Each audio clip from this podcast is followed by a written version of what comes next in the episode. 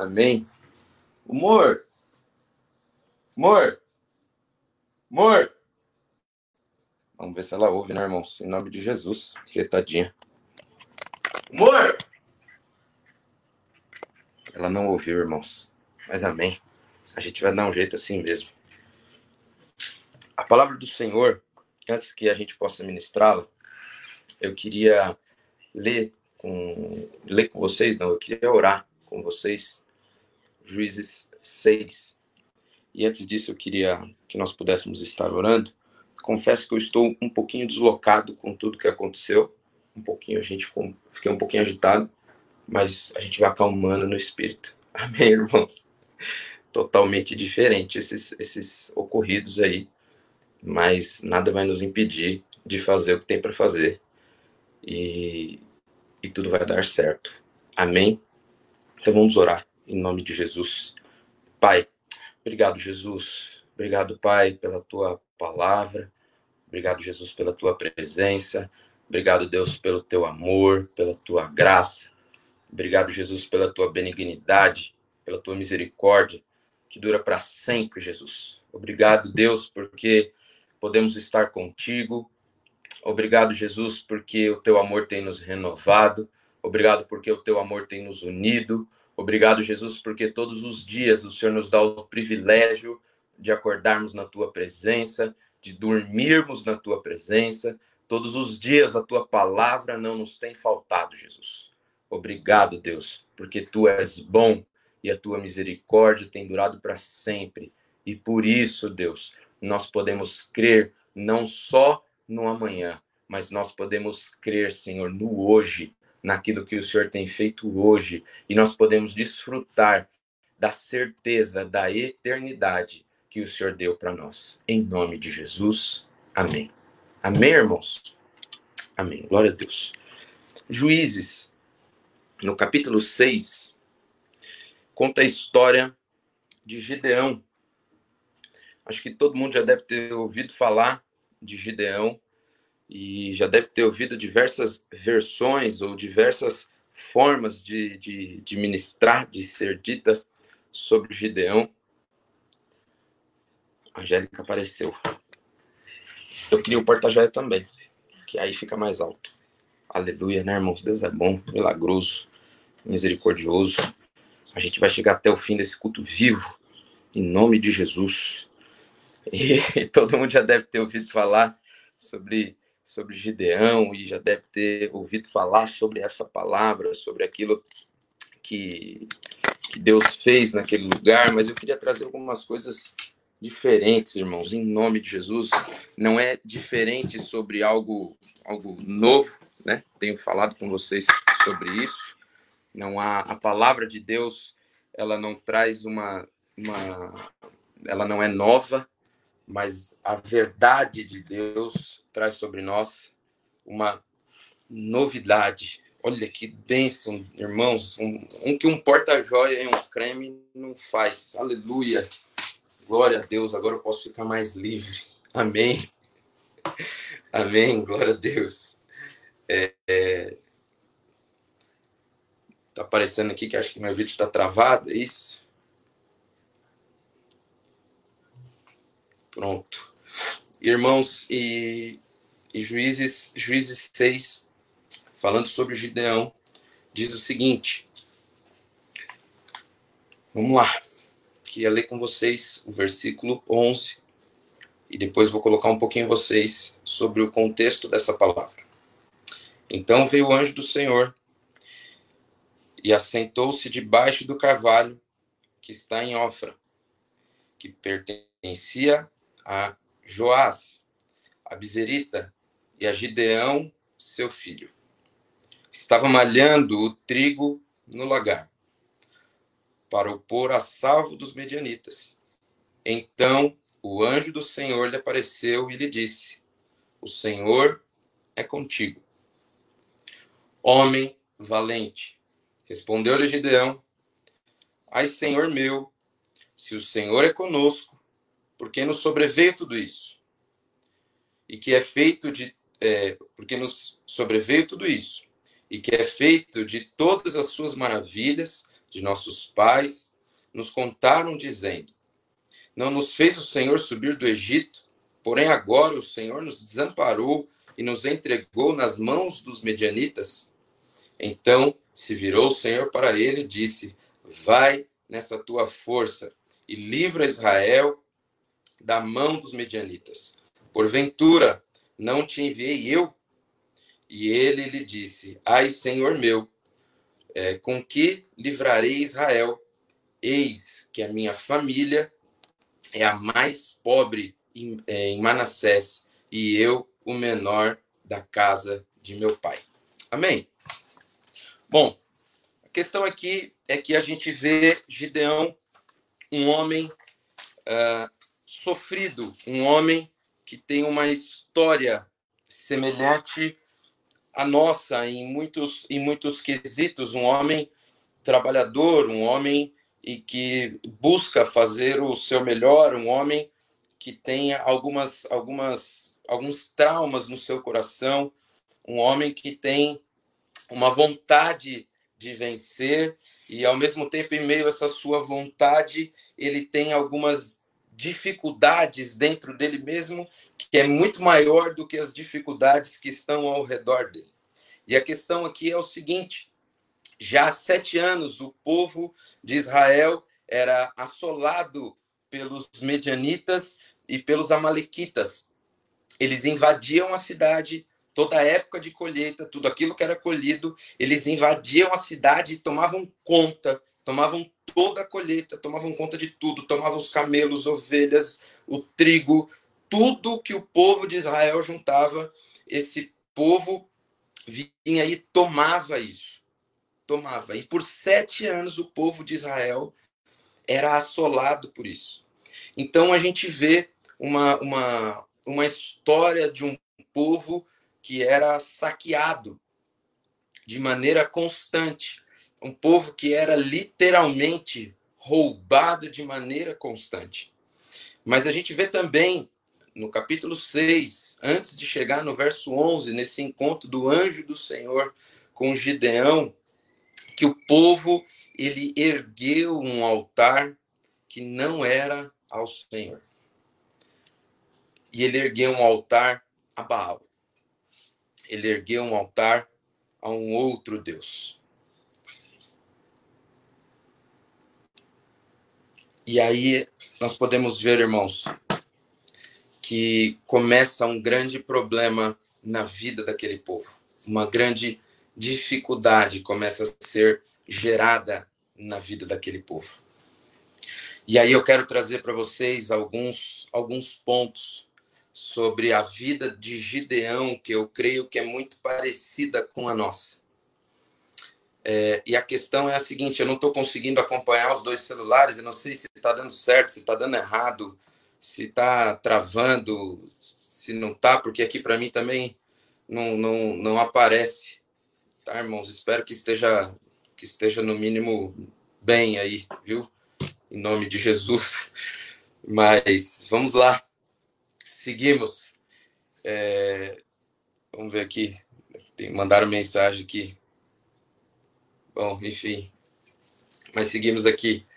É, aí diz o seguinte: Então o anjo do Senhor veio e assentou debaixo do carvalho que está em Ofra, que pertencia a Joás, a Bizerrita, e a, Gide, a Gideão, seu filho, que estava malhando trigo no lagar, para pôr a salvo os medianitas. Então o anjo do Senhor veio, o anjo do Senhor lhe apareceu e lhe disse: O Senhor é contigo, homem valente. Respondeu-lhe Gideão. Agora eu quero que vocês deem uma olhada em algo, algo que me chama muito a atenção. Ai, Senhor meu, se o Senhor é conosco, por que nos sobreveio tudo isso? Irmãos, quantos de nós, muitas vezes, não nos temos feito perguntas semelhantes a essa? Quantas vezes nós, olhando, inclusive, para a vida das outras pessoas, nós não nos temos feito perguntas semelhantes a essa? Quantas vezes nós não temos feito perguntas como, gente, é, é um negócio, né? Misericórdia, como que agora vai vir o cara com o carro do ovo na porta do prédio? Jesus amado, mas enfim, oh Deus. Mas amém, glória a Deus, vamos à luta. E ele pergunta, mas se o Senhor é conosco, por que, que veio tudo isso? E a primeira coisa que veio no meu, no meu coração foi o Salmo 23, no capítulo 1, se o Senhor é o meu pastor, nada me faltará. E o Maurício sempre fez questão de enfatizar que esse nada ele inclui lutas. Quem disse que o fato de viver com o Senhor não vai nos impedir de viver qualquer luta ou qualquer dificuldade ou qualquer tipo de, de, de, de qualquer tipo de pressão do mundo, qualquer tipo de pressão do lugar onde nós estamos, quem, quem disse que nós não seremos assolados? A, a palavra da oração sacerdotal de Jesus diz é não os tire do mundo, mas os livre do mal. Então a primeira coisa que nós vemos é que Gideão é um homem que está totalmente equivocado com isso. E a palavra diz assim: e o que é feito de todas as maravilhas que nossos pais contaram dizendo. Tá saindo o som? Meu Deus do céu. Não é possível. Deixa eu ver aqui. Não tá saindo o, o, o som aí do homem do carro da vendendo laranja, não, né? nome de Jesus, irmão. Se tivesse, você deleta aí, viu? Em nome de Jesus. Mas diz o seguinte: do que é feito das suas maravilhas que nossos pais contaram dizendo. Outra coisa que me chama a atenção, irmãos, é o fato é o fato de que ele começa a falar de experiências que não eram dele, Gideão começa a falar de experiências dos pais dele. Ele começa a falar de experiências que foram vividas por Abraão, experiências que foram vividas por Isaac, experiências que foram vividas por Jacó, experiências que foram vividas por outras pessoas, mas não experiências dele. Ele começa a falar de outras histórias e muitas vezes a gente vê esse mesmo tipo de perfil com a gente, com a nossa vida. A gente falando exatamente assim a respeito das nossas vidas. A gente falando, poxa, mas se Deus é comigo, por que é que eu estou passando por isso? Se Deus é comigo, por que é que eu estou passando essa dificuldade? Se Deus é comigo, por que é que eu estou passando essa, essa, essa, essa luta sobre a minha vida?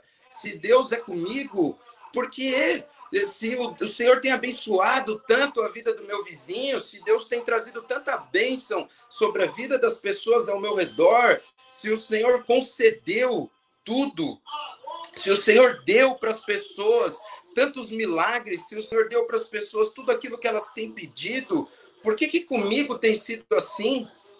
Se o Senhor tem abençoado a, a vida das pessoas, é, por que, que comigo não tem sido da mesma forma? Aí eu ouço tantos testemunhos, por que, que comigo não tem acontecido do mesmo jeito? Se o Senhor tem, tem feito tudo, tudo bom para a vida das outras pessoas, por que comigo não tem acontecido?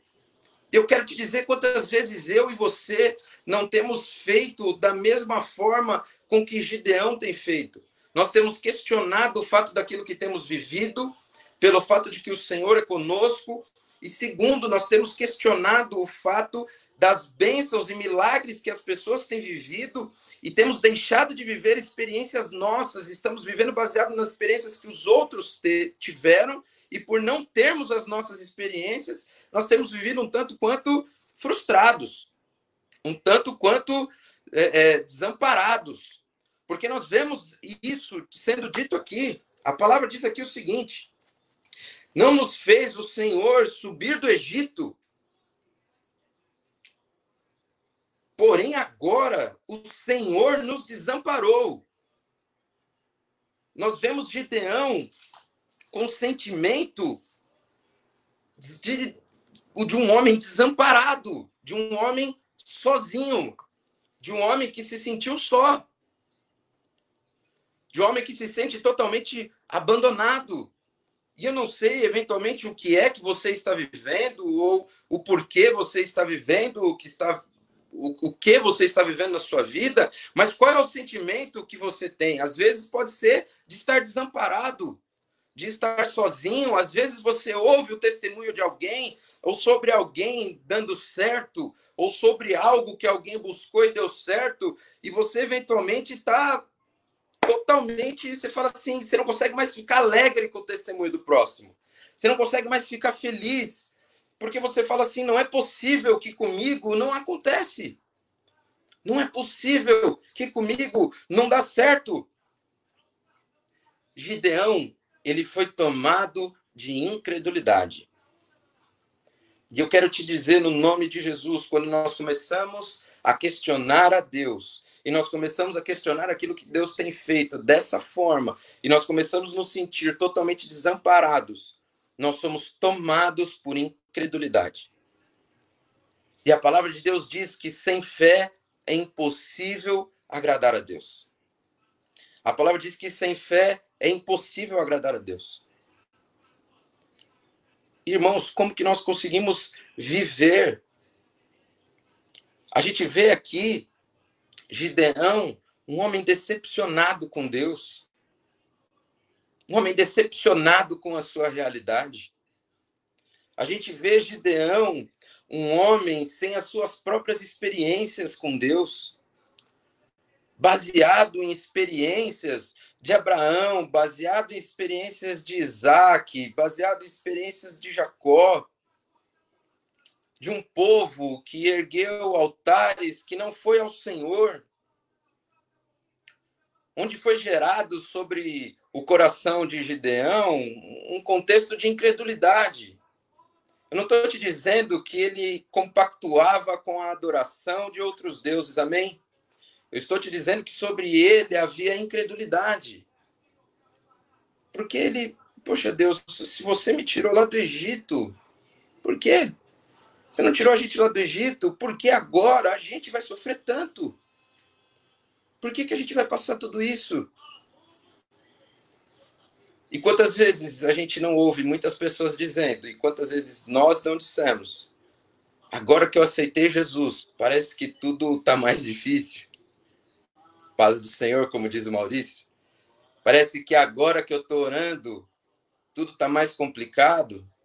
Parece que agora que eu estou fazendo aquilo que é certo, tudo tudo está mais difícil.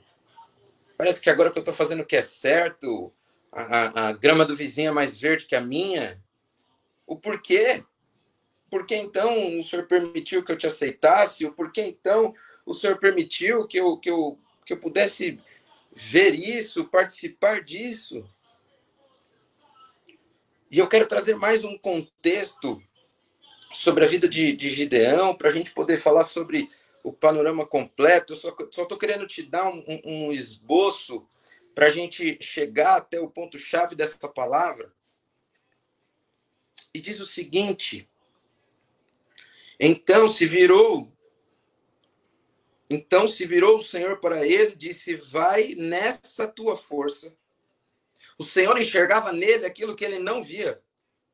O Senhor via nele aquilo que ele mesmo não conseguia enxergar, porque o poder de Deus se aperfeiçoa em nós, na nossa fraqueza.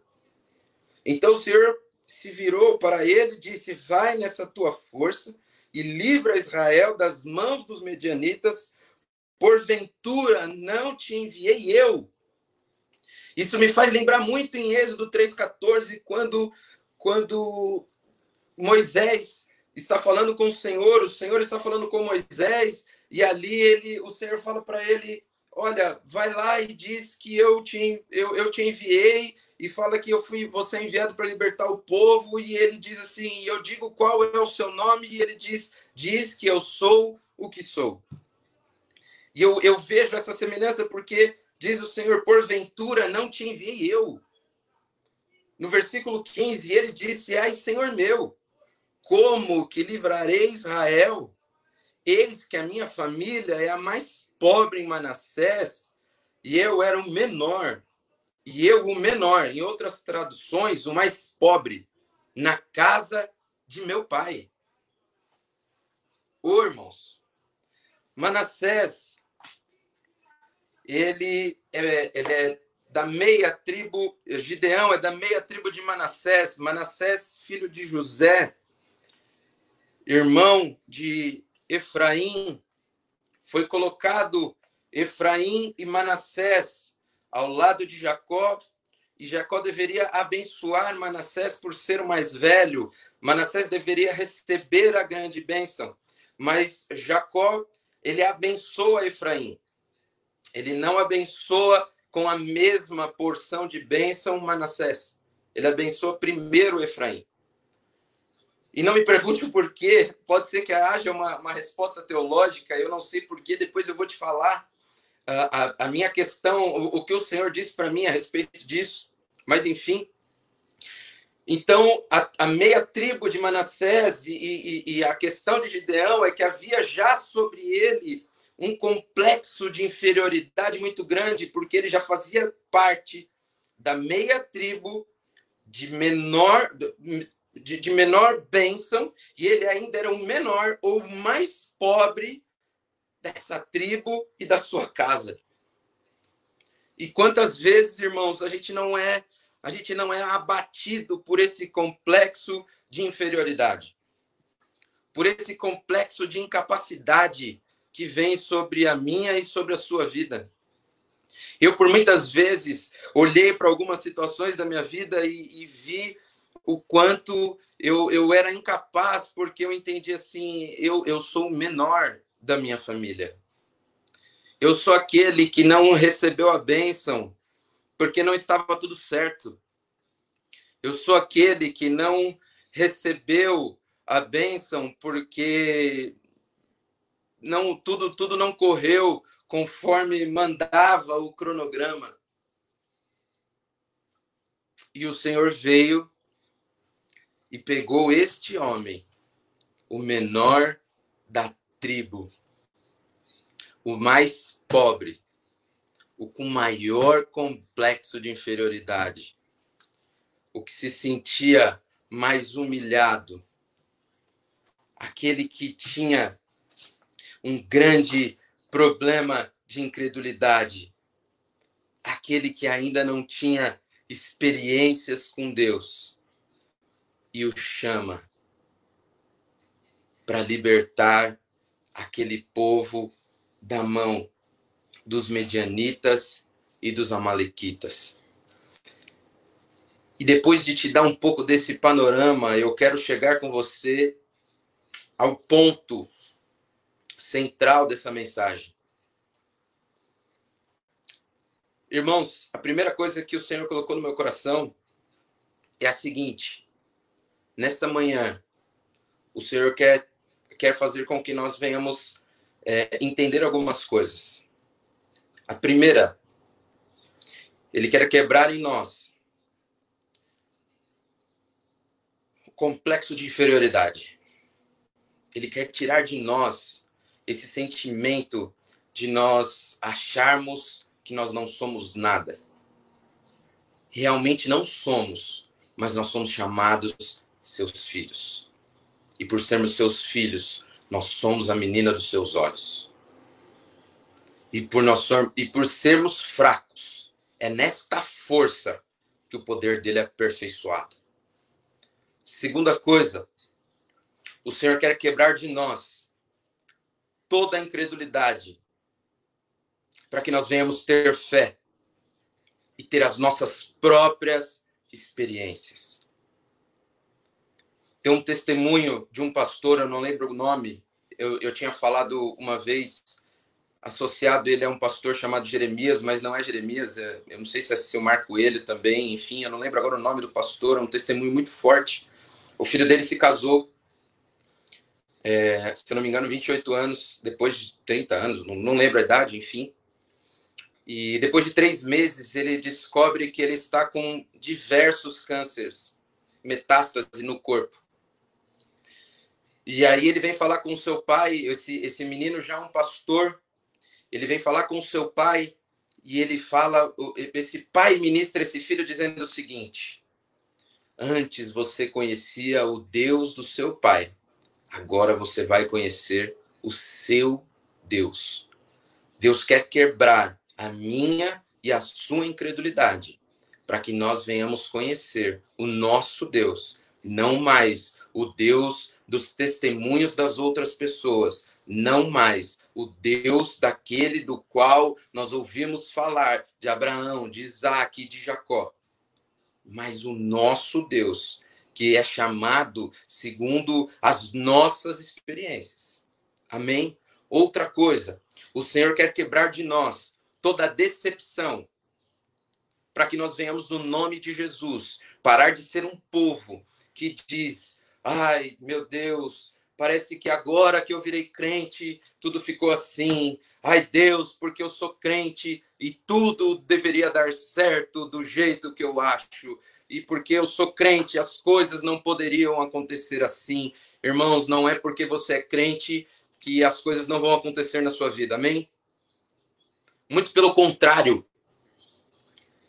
As coisas acontecem na nossa vida, eu até escrevi isso e, e, e, se atente bem nisso, em nome de Jesus.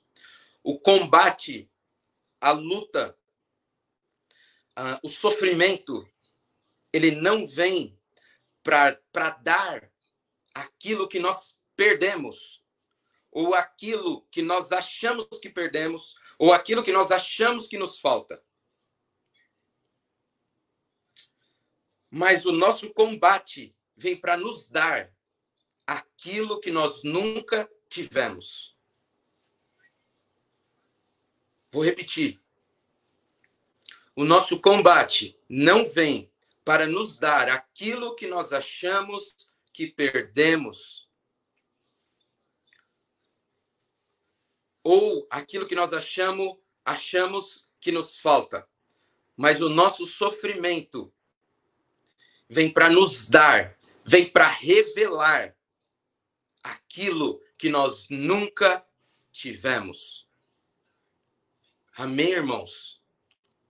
O sofrimento veio para revelar em nós aquilo que nós nunca tivemos. Muitas vezes, uma grande e real experiência com o Senhor. E é isso que esse sofrimento de sete anos sobre aquele povo veio dar sobre a vida de Gideão veio revelar sobre ele e sobre aquele povo algo que eles nunca tiveram uma grande experiência com o Senhor e um Deus para chamar de seu e não mais um Deus do qual eles oravam dizendo Deus de Abraão, de Isaac e de Jacó, mas eles poderiam depois desta experiência que eles iriam ter, eles poderiam dizer: meu Deus, Deus meu, Abba Pai. Amém, irmãos? E eu queria trazer para vocês agora uma parte, e aí eu vou, eu vou tentar explanar por pontos aqui para ser breve, porque senão nós vamos, nós vamos falar muito aqui. É, e aí ele o Senhor, ele fala assim ainda, Senhor, então confirma para mim se é para você, não saia daqui. Enfim, ele vem leva uma oferta ao Senhor de adoração e ele adora o Senhor com esta oferta. Outro ponto, o Senhor quer que seja restaurado, irmão, em nós o sentido da adoração. Precisa ser restaurado nas nossas vidas o sentido da adoração. O Senhor não está preocupado com um louvor bom, amém? Por isso que assim, irmãos, em nome de Jesus, óbvio que por vocês, em nome de Jesus, é, é, e eu falo isso não a fim de, de, de me desculpar, é, porque não foi opcional, o, o, o, coisa aqui que caiu, o, o, som que acabou, enfim, não dando certo, é, é, a gente fica constrangido pelos irmãos, mas o Senhor não está buscando essa perfeição não é essa perfeição de adoração. O Senhor está procurando a perfeição de um adorador. Ele vai e oferece uma adoração, ele oferece uma oferta de adoração ao Senhor. O Senhor quer restaurar na minha e na tua vida o sentimento de verdadeiro adorador. O Senhor procura em nós um verdadeiro adorador. Amém, irmãos, em nome de Jesus. Uma perfeita adoração que suba aos céus com incenso, como cheiro de incenso suave ao Senhor. Em nome de Jesus que ela é dada ao Senhor, independente da condição que nós estamos. E aí ele diz assim: e viu Gideão, que era o anjo do Senhor, e esse anjo na Bíblia, irmão, está escrito com letra maiúscula, tá? E viu que era o anjo do Senhor, pois. É, e ai de mim, viu Gideão, que era o anjo do Senhor, e disse: ai de mim, Senhor Deus, pois vi o anjo do Senhor face a face. Porém, o Senhor lhe disse: paz seja contigo, não temas, não morrerás. Então Gideão edificou ali um altar ao Senhor, ele chamou de o Senhor é paz. Ainda até o dia de hoje está o altar de Ofra, que pertence aos Abiesritas. Abies, Abiesiritas, alguma coisa assim, irmãos. Sou filho de árabe, mas tem coisa que eu não consigo ler, não. o Senhor é paz. Ele ergue um altar de paz com o Senhor. Irmãos, em nome de Jesus, erga um altar de paz com o Senhor. Não contenda mais com o Senhor. Erga um altar de paz com o Senhor. E ele derruba todo o altar de Baal que foi construído naquele tempo. Irmãos, muito mais do que destruir, logo na sequência do capítulo você vai ver, ele derruba o altar de Baal, e na minha opinião, irmãos, trazendo para o nosso contexto, para aquilo que nós estamos vivendo, muito mais do que derrubar um altar, para mim e para a tua vida, o que o Senhor está querendo nos dizer hoje é derruba todo este altar sobre a minha e sobre a tua vida que eu e você construímos de celeumas na minha e na tua alma. Que tem nos impedido de construir altar de paz com o Senhor. Que tem nos impedido de viver em plenitude com a palavra de Deus.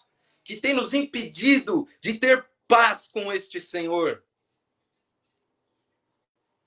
Amém, irmãos? que vai fazer com que seja derrubada de nós a inimizade entre os irmãos, que vai fazer com que nós venhamos nos alegrar pelos testemunhos das pessoas que temos, que temos ouvido. E muito mais, vai fazer com que todo e qualquer sofrimento, suposto sofrimento que nós achamos que estamos vivendo, seja revelado em nós aquilo que nós nunca tivemos e nós vamos ter um entendimento nós vamos ter o entendimento de que todo o processo que nós estamos vivendo faz parte de uma grande revelação de Deus nas nossas vidas. E todo o altar da amargura, da angústia, da tristeza, do sofrimento caiu por terra. Do mimimi, da complexidade, da autoinferioridade caiu por terra. É este altar que o Senhor quer derrubar sobre a minha e sobre a tua vida. Só que aqui não diz que foi o anjo do Senhor que derrubou este altar, irmãos. A palavra diz que esse altar foi derrubado por Gideão. Gideão foi e derrubou o altar de Baal. Cabe a mim e a você, entendendo que essas são experiências que o Senhor está dando a nós. Nós precisamos ir até o lugar do nosso coração, em que nós sabemos aonde esses altares estão erguidos. E eu e você, com a ajuda do Senhor, nesta força, precisamos destruir esses altares das nossas vidas.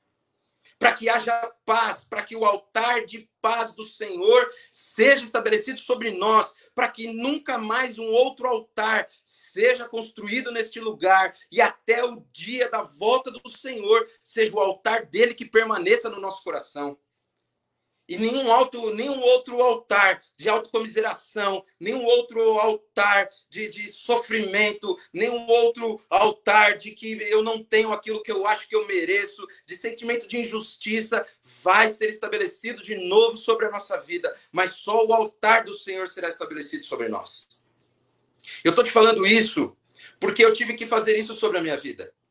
E eu tenho que fazer isso sobre a minha vida todos os dias Existem traumas na minha vida e eu creio que você tem sobre a sua. Sofrimento é grande, é para aquele que vive, não importa uh, uh, o tamanho do sofrimento. Para mim, ele é grande, independente daquilo. Amém, irmãos? Em nome de Jesus, não, não, não, não vou gastar tempo explicando isso, mas existem altares que eu derrubo todos os dias da minha vida.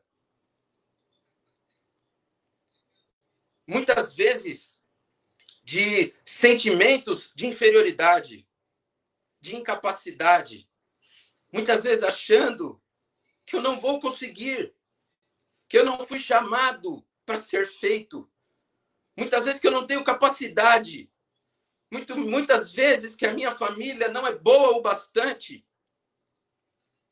muitas vezes que eu não sou digno. E todos os dias eu preciso derrubar esses altares e o Senhor vem e o Espírito Santo de Deus vem sobre a minha vida e declara que eu sou digno porque eu fui dignificado. Porque ele morreu na cruz para que eu fosse dignificado.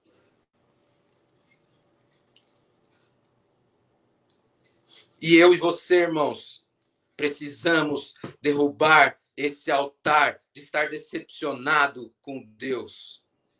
Eu já estive nessa posição. Um dia, eu disse para o Senhor: eu tenho 30 anos, creio até que sou novo. Não vou dizer para viver o que eu vivi, porque tem gente que viveu muitas coisas muito piores do que eu acho, imagino que já vivi. Mas, novamente, problema grande é para aquele que vive. E uma vez eu disse para o Senhor: será Será que dá para você descer do seu alto e sublime trono e vir me socorrer? Será que tem como? Eu te digo que até hoje o Senhor tem me suprido nisso.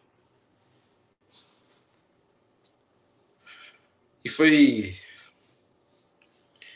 E foi quando meu pai, numa, numa grande crise com depressão, ele quase se matou.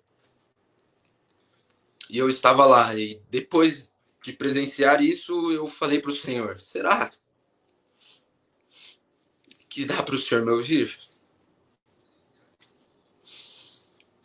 Só que eu entendi, e lendo essa palavra, eu compreendi que o Senhor revelou a partir daquele dia. O Senhor trouxe a existência, a convicção e a certeza do meu chamado.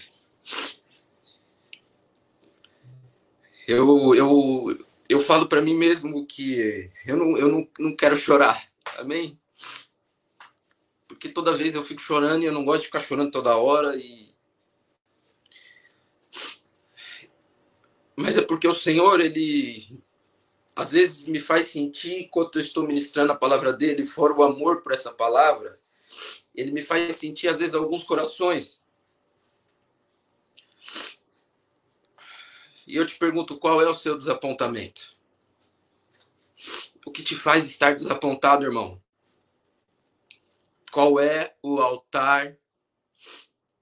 Qual é o altar de idolatria que está erguido no seu coração? Que eventualmente você não quer abrir mão. Qual é o altar?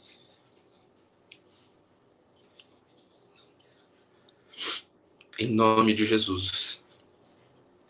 O Senhor nos trouxe essa manhã para que este altar seja derrubado. No nome de Jesus. No nome de Jesus. Sabe por quê, irmãos? Sabe por que Gideão foi chamado, mesmo com todas essas situações? A palavra diz o seguinte: no comecinho do, do versículo 11. E Gideão estava batendo trigo aonde, irmão? No lagar. Lagar, irmão, não é lugar de bater trigo. Lagar é lugar de bater uva, de pisar uva. Trigo se bate na eira. Eira é um grande campo onde se beneficia café. Que o mineiro aí, se tiver aí, ele vai saber bem aí. Ou vai explicar melhor. Mas ele pegou a realidade dele e tornou impossibilidade para não ser saqueado. O que ele tinha era lagar para bater trigo, então era o que ele ia fazer. Mesmo que aquela realidade não fosse a melhor para ele, ele ia fazer aquilo que precisava ser feito. E a palavra de Deus diz mais à frente que nós sabemos de todo o processo que depois ele derruba o altar e o Senhor faz com que ele levante um povo e 32 mil homens são levantados e aí é feito um processo e durante esse e durante esse processo de, de seleção, né, vamos dizer assim, de beber a água, aquele que olhar para a água, aquele que, que se admirar nela, tem todo um processo, é feita uma seleção, e, e desses 32 mil homens, 31.700 são reprovados. Porque o Senhor fala para ele assim: Gideão, são muitos ainda. São muitos ainda. E só 300 restam. E no capítulo 7, no versículo 7, diz o seguinte: Então disse o Senhor a Gideão: Com esses 300 homens que lamberam a água, eu vos livrarei e entregarei os medianitas nas tuas mãos, pelo que outra gente toda que se retire cada um para o seu lugar. Com 300 homens. E então o Senhor fala para ele: desce até o arraial do inimigo a palavra diz que os medianitas e os amalequitas, eles eram como gafanhotos. Eram 180 mil homens, ou 184 mil homens. O Maurício ontem me falou a conta certa. Ele me, me ensinou a conta certa, mas eu não sei exatamente se era 180 ou 184 mil homens. Mas questão que a palavra de Deus diz que eles enchiam o campo como um, um gafanhotos. Eram muitos homens. E, e, ele desce até ali o arraial do inimigo e ele ouve um sonho dos amalequitas ou dos medianitas, dizendo que, que ele viu um pão virado e que ele tinha certeza que isso era que o Senhor estava dando, entregando eles na mão de Gideão.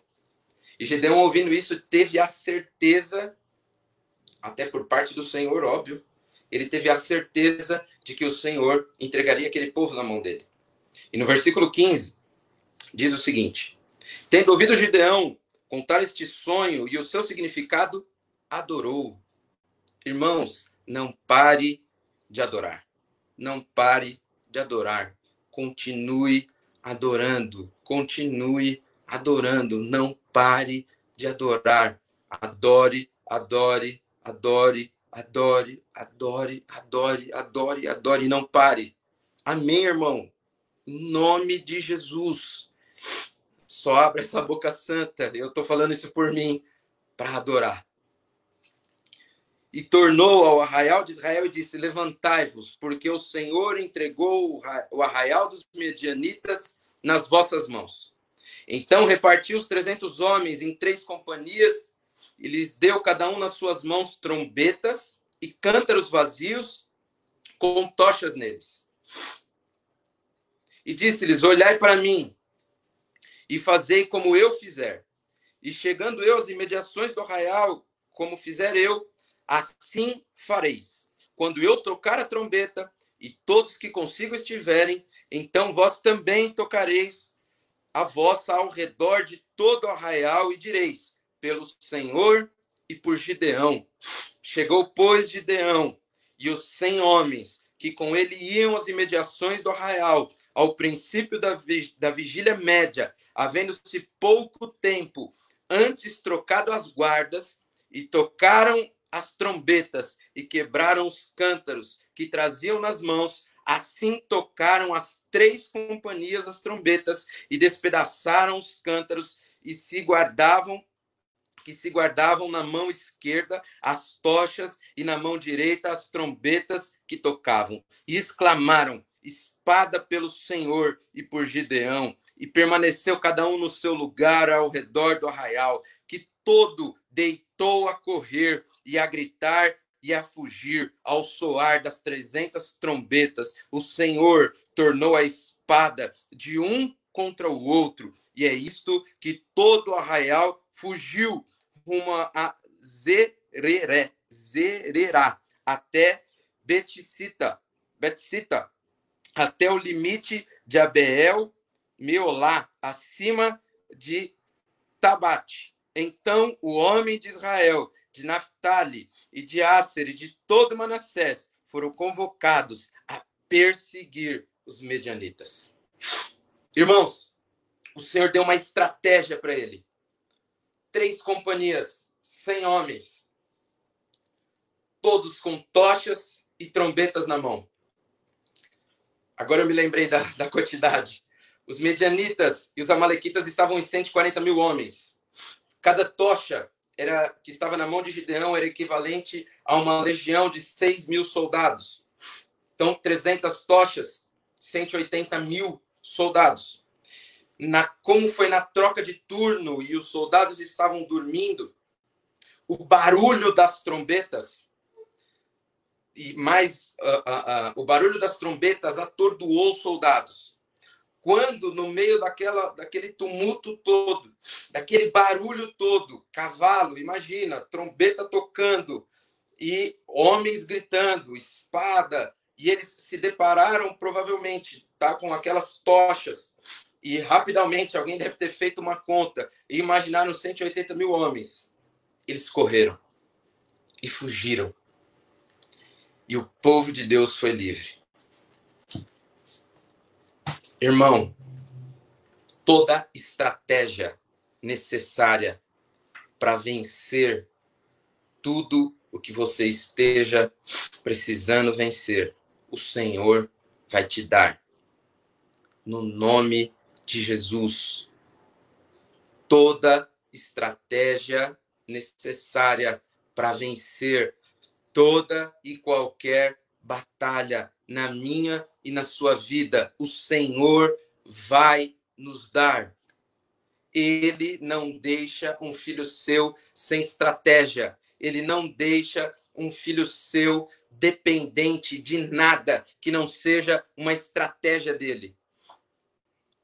Amém, irmão? Então, em nome de Jesus, se você é empresário, estava achando que o Pronamp era a sua salvação e o dinheiro acabou, irmãos, em nome de Jesus, o Senhor vai te dar a estratégia certa. Nós não somos dependentes de nenhuma estratégia humana. Em nome de Jesus. Se você é, é, é, mulher, homem, está buscando como restaurar a sua família e achou que seria dando um carro novo, um presente. Deus vai te dar a estratégia necessária. Se você está lutando contra algo, para que uma contenda caia por terra, para que você venha de novo restaurar com algum irmão, com algum familiar, o Senhor vai te dar a estratégia. Amém, irmãos? Eu estou dando vários exemplos diferentes para que eu e você possamos entender que o Senhor vai dar a estratégia sobre toda e qualquer situação da nossa vida. O Senhor vai dar a estratégia e nós vamos derrubar os altares, nós não vamos mais ser saqueados, nós não vamos mais ser roubados, nós não vamos mais ser feridos, nós não vamos mais ser açoitados. Mas nós precisamos derrubar os altares. E nós precisamos erguer um altar de adoração. Amém, irmãos? Em nome de Jesus, toda estratégia, em nome de Jesus, toda estratégia, o Senhor vai nos dar. Toda estratégia. O Senhor vai te dar, o Senhor vai me dar, e nós vamos nós vamos vencer todas as coisas. Se você é pai e a sua questão é com um filho, às vezes de um outro casamento, ou mãe, o Senhor vai te dar a estratégia.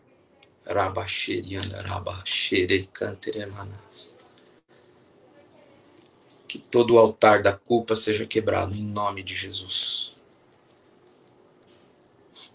Se você tem se sentido culpado algumas vezes por alguma coisa que você fez com alguém, o Senhor vai te dar estratégia para pedir perdão. Se você tem defraudado o Senhor em algo, o Senhor vai te dar estratégia. Em nome de Jesus. Se os seus negócios eventualmente não estão indo bem, ou se você tem dependido, todos nós estamos no mesmo barco, amém? Dependido às vezes de um auxílio do governo, de alguma coisa do tipo, o dinheiro acabou. Irmãos, não é isso o Senhor vai te dar a estratégia certa. Não há dificuldade que se levante por um caminho que o Senhor não abra milhares de caminhos para que você possa seguir.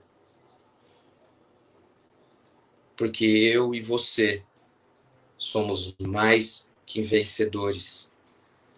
Mas se necessário for bater trigo no lagar a gente vai bater trigo no lagar. A gente vai pegar a nossa realidade e vai tornar em condição para mudar. Amém, irmãos? E não se esqueça, tudo que nós estamos passando, todo sofrimento, todo combate, toda luta, toda angústia, ela veio sobre nós, não para devolver aquilo que nos foi roubado quando nós fomos nos tornarmos vitoriosos. É porque muitas vezes a gente acha que é isso, no final dessa luta eu vou ter de volta aquilo que era meu. Não. Essa luta, esse sofrimento, ele vai revelar em nós aquilo que ainda não existia, aquilo que a gente ainda não tinha. Ele vai revelar em nós aquilo que estava oculto e vai trazer sobre nós a experiência com Deus que nós precisávamos ter. E nós vamos declarar, como Jó, amém? Antes eu te conhecia de ouvir falar, hoje os meus olhos te veem. Amém, irmãos? Em nome de Jesus. É, eu quero orar com você, quero orar pela tua vida, em nome de Jesus. Feche os teus olhos, se assim você se sentir bem. Pai, obrigado, Jesus, por essa palavra. Obrigado pelo teu amor, pela tua graça. Obrigado pelo teu carinho, pelo teu cuidado, Jesus. Nós declaramos que tudo que não é teu caia por terra, Jesus. Te pedimos, Espírito Santo, que seja erguido, Jesus, nesta manhã, altares de paz que seja, Senhor, as nossas almas, o nosso espírito curado. Que seja revelado em nós, Espírito Santo. Seja revelado em nós, Pai. Tudo aquilo que estava oculto, Jesus. Seja revelado em nós, Pai. Aquilo que ainda não existia. Muitas vezes a experiência que precisávamos para ter contigo. Em nome de Jesus, nos dá a estratégia certa. Nos dá, Senhor Pai, Deus, a estratégia certa para vencer todas as dificuldades, sejam elas de ordem emocional, sejam elas de ordem financeira, Jesus. Não importa elas quais sejam, sobre todas elas, Pai, nós somos mais do que vencedores, Pai. Nós somos mais do que vencedores, Deus. Em nome de Jesus, Pai. Em nome de Jesus. Que todo saque, que todo roubo, que todo furto, que toda opressão que nós sofrimos, Pai, nós declaramos quebrado agora, Pai. Em nome de Jesus. Porque todo o altar nesta manhã que não era teu, ele foi quebrado.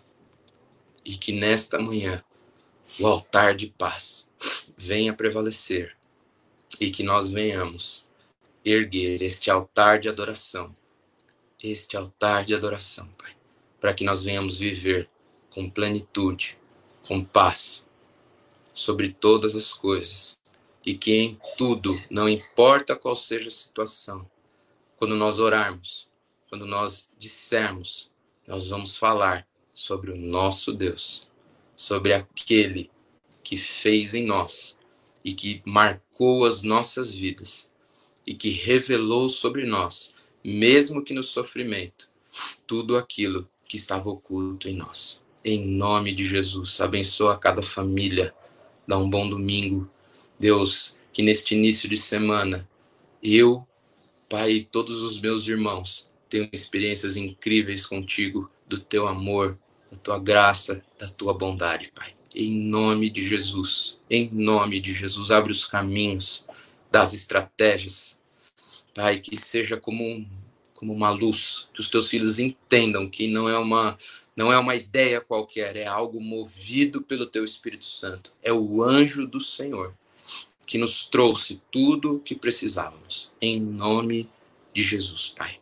Que o amor de Deus, o Pai, que a graça eterna do nosso Senhor Jesus Cristo e que as doces consolações do teu Espírito Santo sejam conosco, hoje e sempre. No nome de Jesus. Amém. Amém, irmãos? É, eu lembrei que eu estava orando, só para, já que falamos tudo, não tem problema, o culto continua, né? É, que essa questão de Manassés, né, que eu fiquei orando falei, Jesus, não é possível, né, Deus, como pode Jacó ter abençoado um e não ter abençoado, né, abençoado mais Efraim do que Manassés? e por quê, e, e, e, é por isso que eles viveram essa maldição, e é por isso não é possível um negócio desse, enfim. E a, abriu a academia do prédio aqui ontem, eu falei, eu vou correr um pouquinho, né? Vou correr um pouquinho, aí comecei a correr, e tava difícil, nossa, tava, tava osso, tava feio o trem.